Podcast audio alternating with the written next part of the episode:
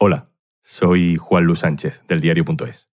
Empieza aquí una aventura nueva, un podcast diario para explicarte la actualidad. La idea es elegir cada día un tema y dedicarle unos 10 minutos a entenderlo un poco mejor. Por eso se llama Un tema al día. Charlaremos con periodistas del diario.es, te contaremos cómo hacemos nuestro trabajo, invitaremos a gente interesante, contaremos historias que merezcan la pena. Para el diario.es esto es una forma nueva de conectar con toda la gente que nos sigue, que es cada vez más de hacer un periodismo que se entienda, que sea útil. Y para mí, que he sido siempre un loco de la radio, esto es un gustazo. ¿Empezamos?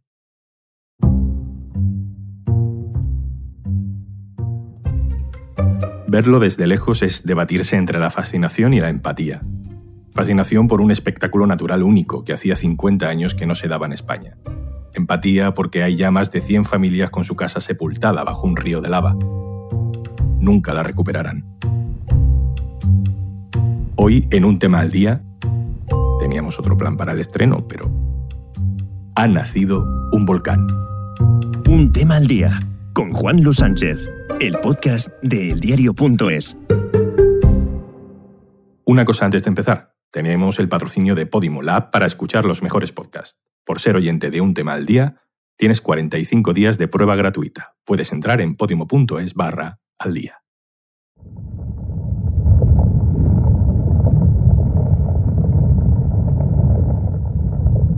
se oye como si fuera el rugido del mar cuando está embravecido. Es una sensación de estar cerca de un acantilado donde están rompiendo las olas de forma constante. Es sobrecogedor y a la vez te llena de emoción. Esta es Raquel García, vive en los llanos de Aridane y siempre podrá decir que fue testigo del nacimiento de un volcán en su isla, la isla canaria de La Palma. Desde la terraza de mi casa se puede ver perfectamente todo, desde la primera boca hasta la última. Bueno, de noche se ve de manera espectacular, porque claro, la, lava, las llamas, todo se ve muy, muy, muy clarito. Se ven las llamas, se ve el humo y la columna de, ceniza es, altísima, altísima.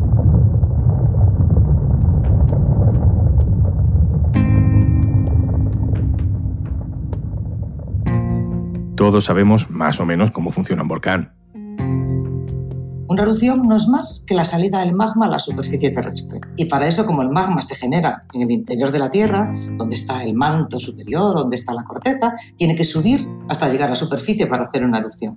Pues ese proceso de... Nos lo explica Alicia Felpeto, vulcanóloga del Instituto Geológico Nacional. Queremos preguntarle más cosas cuando un magma está intruyendo desde el interior de la Tierra hacia la superficie y va rompiendo roca, produciendo terremotos, deformando la superficie del terreno, liberando gases que se pueden medir también en superficie, aumentando la temperatura en superficie y todo eso es el preludio para la llegada de una erupción volcánica. Los expertos siempre tenéis una mirada técnica y fría, eh, pero no sé cuántas erupciones volcánicas ha visto usted, no sé cuántas veces ha presenciado el momento como el del domingo, por mucho que se sepa de memoria lo que pasa eh, cuando eh, entra en erupción un volcán. ¿Cómo, ¿Cómo, lo ha sentido?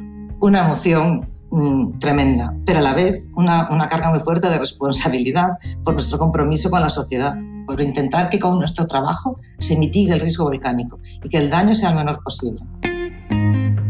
El hecho de que no haya habido víctimas es una de las mayores alegrías que podemos tener. Las pérdidas materiales, las pérdidas de casa son, son dolorosas, pero, pero son inevitables en el caso de una colada de lava.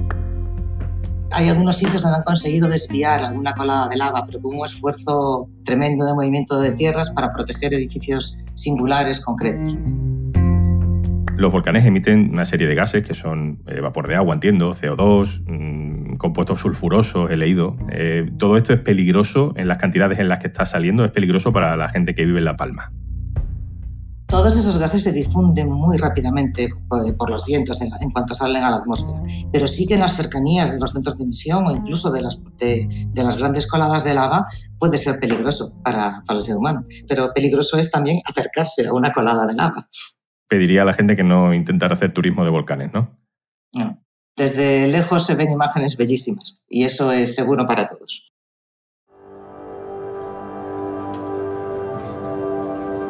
Para todos los equipos que están en servicio. ¿Han recibido avituallamiento?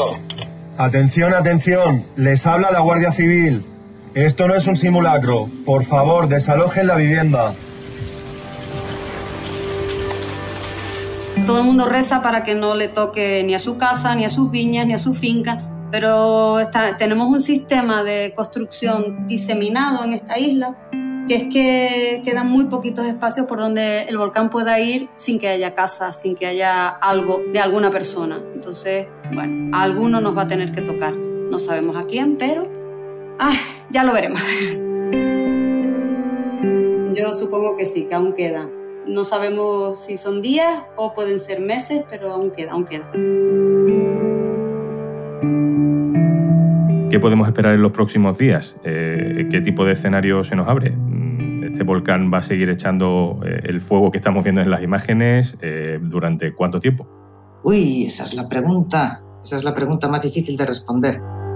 La respuesta más genérica que te puedo dar y que se puede dar cuando se dice una erupción de este tipo es que puede durar días, semanas o meses.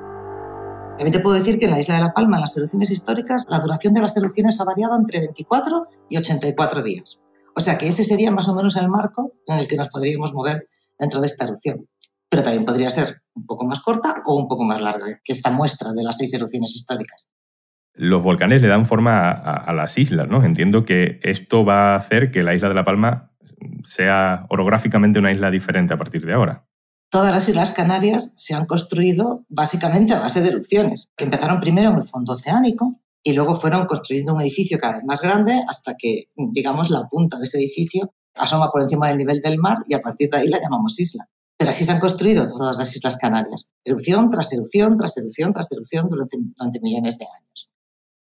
Vivir en un territorio volcánico activo mm, implica estar sujeto al riesgo volcánico, que tiene esos momentos duros, como seguro que lo está sufriendo la gente que, ha visto cómo la lava se comía su casa, pero que también son los volcanes también son los responsables de la fertilidad de todos los suelos canarios, ya que la ceniza volcánica al cabo de unos cuantos años enriquece muchísimo el suelo y hace que los cultivos en la tierra sean mucho más fértiles. Es una cosa extrañísima, esta es la sensación que tenemos yo creo que toda la gente de mi quinta de 50 años en la que vivimos el último volcán histórico, el Teneguía, lo vivimos de bebés y no, y no nos acordamos. Entonces todos nos han contado tanto que ahora llega el momento de, de verlo y de sentirlo y es una entre eso, entre una emoción desbocada y una tristeza a la vez de ver lo que está sucediendo, ¿no? Los daños a, a las casas, a las fincas, a las cosas de las personas.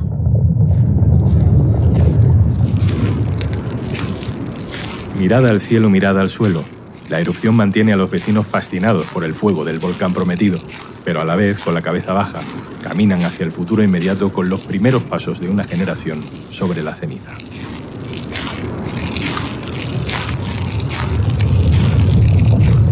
Este ha sido el primer Un tema al día, el podcast del diario.es, con la producción de Carmen Ibáñez y Zascún Pérez, hoy con el sonido de Jesús Morales desde La Palma, el montaje de Gustavo Luna y la colaboración de todo el equipo del diario.es. Un saludo de Juan Luis Sánchez. Mañana, otro tema. Un abrazo.